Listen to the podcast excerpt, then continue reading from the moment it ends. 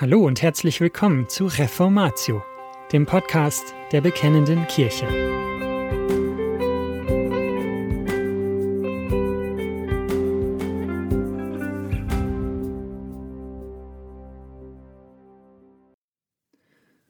Was ist die Kirche? von William C. Traub, erschienen in der zweiten Ausgabe der Bekennenden Kirche, gelesen von Katharina Rühle. Erstens. Was ist die Kirche? Was die Kirche ist, kann man durchaus auf verschiedene Weise definieren.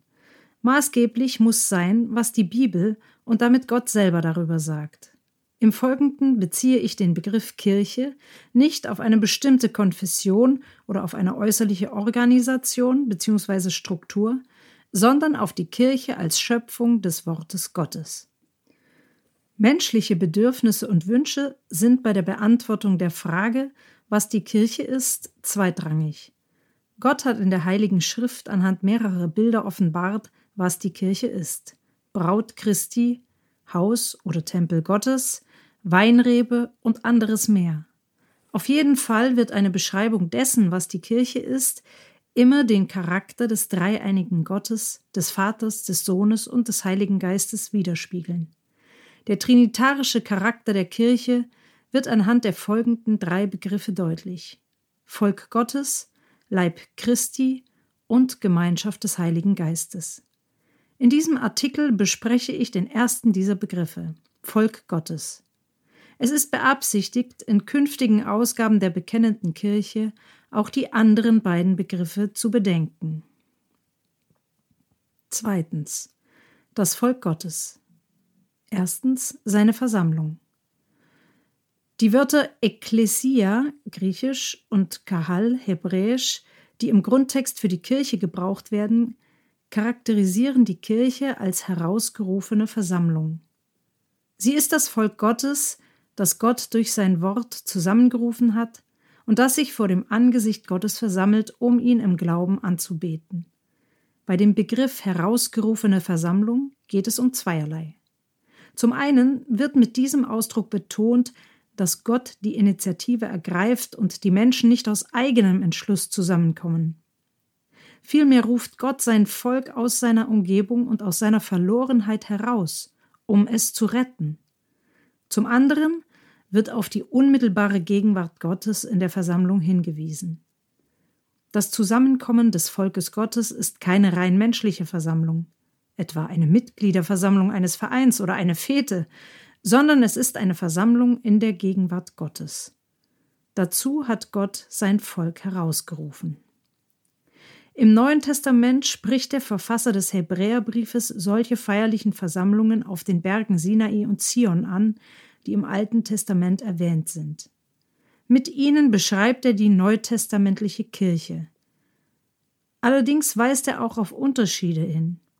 Wir Christen sind nicht zum Feuer und zum Rauch der Berge Zion und Sinai gekommen, sondern zu dem lebendigen, dreieinigen Gott, der selbst ein verzehrendes Feuer ist.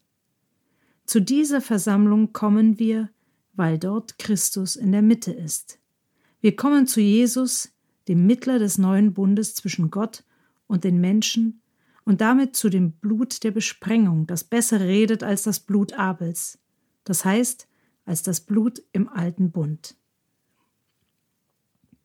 Damit zeigt das Neue Testament, dass die christliche Kirche Teil des im Himmel um Gottes Thron versammelten Volkes Gottes ist. Wir nehmen also schon hier in unseren irdischen Versammlungen an jener unsichtbaren Versammlung teil. Diese himmlische Realität ist es, die der irdischen Versammlung eine solche Tragweite verleiht, und zwar selbst dann, wenn nur zwei oder drei im Namen Christi versammelt sind. Darum ist die Versammlung der Kirche auch mehr als bloße Beziehungspflege unter Christen oder Unterhaltung.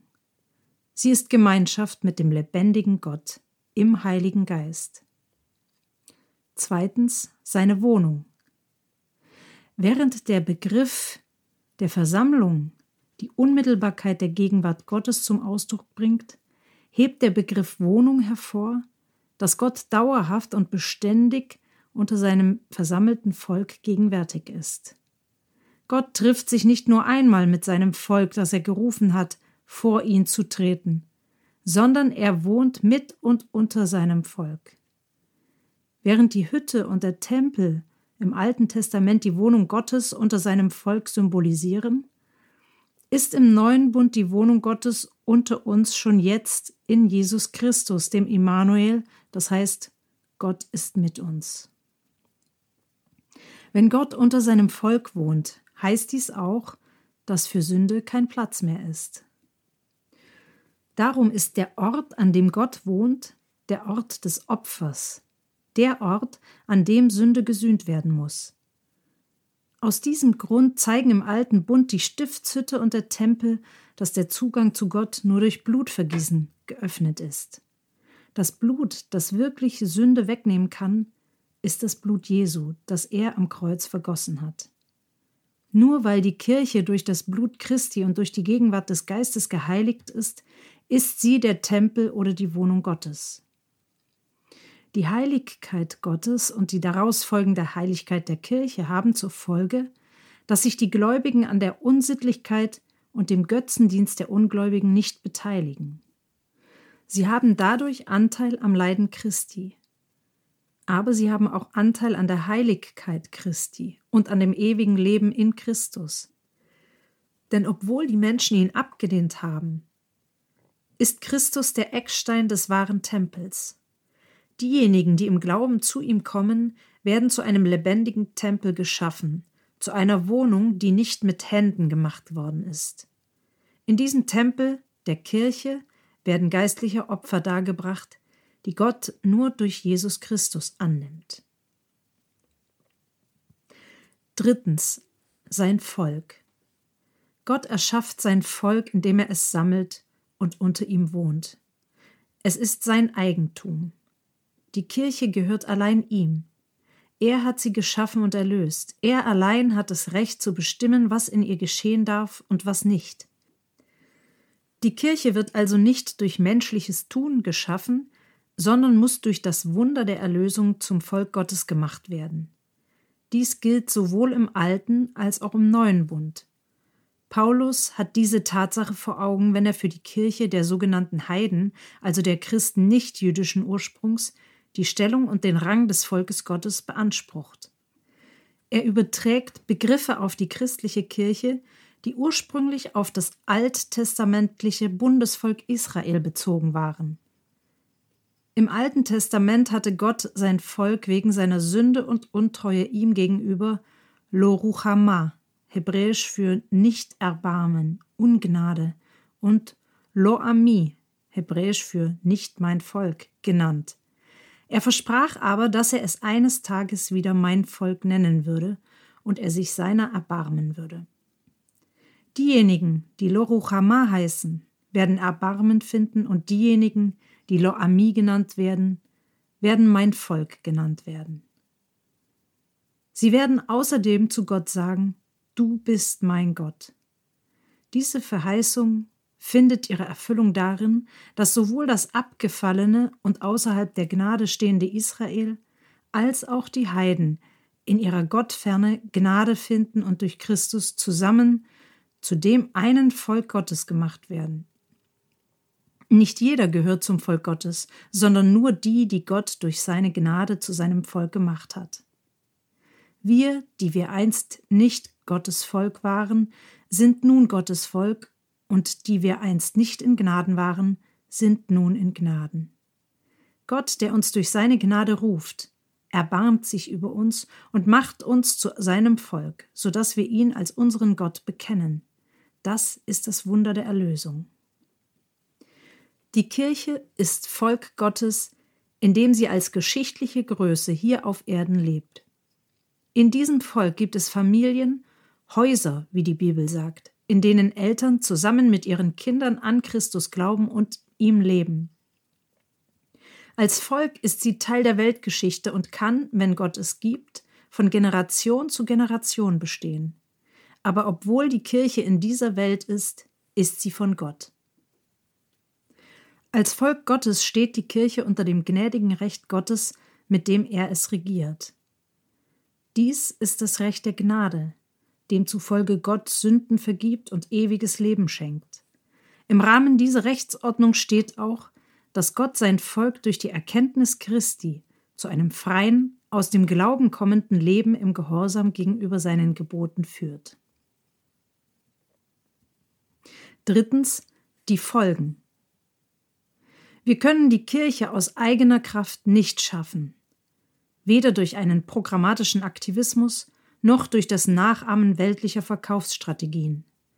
Wahre Kirche gibt es nur durch die Gnade Gottes, das Wort Gottes, den Geist Gottes und dem, was daraus hervorgeht, dem Glauben, dass Christus das Werk der Erlösung schon am Kreuz vollendet hat. Gott schafft die Kirche, indem er Menschen durch das gepredigte Wort vom Kreuz im Heiligen Geist zu sich ruft, sammelt und bewahrt. Ein Ergebnis dieser gnädigen Erlösung ist, dass wir verkündigen können, wie Gott wirklich ist. Er hat die Kirche nicht geschaffen, um menschliche Bedürfnisse zu befriedigen oder dass sie sich dem Zeitgeist anpasst, sondern damit sie seine Herrlichkeit verkündigt, die in Jesus Christus geoffenbart wurde. Es ist die Aufgabe der Kirche, das Evangelium zu predigen. Der Gott, der die Kirche ins Leben gerufen und sie zu seinem Volk gemacht hat, ruft sie immer wieder zu sich, um ihr an seinem Heil teilzugeben. Er will auch in Deutschland wieder sein Volk unter seinem Wort sammeln. Der Weg dorthin mag versperrt erscheinen durch hinderliche Traditionen, durch falsche Lehren oder durch den Aufstand des Zeitgeistes gegen Gott. Trotzdem, wenn Sie Christ sind, dann setzen Sie alles daran, dass auch bei Ihnen, an Ihrem Ort oder in Ihrer Umgebung Kirche wieder sichtbar wird, als Versammlung, vor Gottes Angesicht, als seine Wohnung und sein Volk. Danken Sie Gott für seine Kirche und sorgen Sie durch seine Gnade dafür, dass sie in unserem Land wieder wächst und gedeiht. Und das war's schon wieder mit dieser Folge von Reformatio. Wenn Sie selbst eine Frage an uns haben, laden wir Sie herzlich dazu ein, uns diese zu schicken. Besuchen Sie uns unter www.bekennende-kirche.de/fragen und nutzen Sie das dortige Formular. Wir werden Ihnen darauf antworten und, so Gott will, Ihre Fragen klären. Außerdem können Sie auf der Seite der Bekennenden Kirche wie gewohnt die Beiträge aus der BK lesen, die Zeitschrift abonnieren und unsere Arbeit mit einer Spende unterstützen. Alle Links finden Sie auch in der Beschreibung dieser Folge des Podcasts. Wir bedanken uns fürs Zuhören, wünschen Ihnen Gottes Segen und sagen Tschüss. Bis zum nächsten Mal.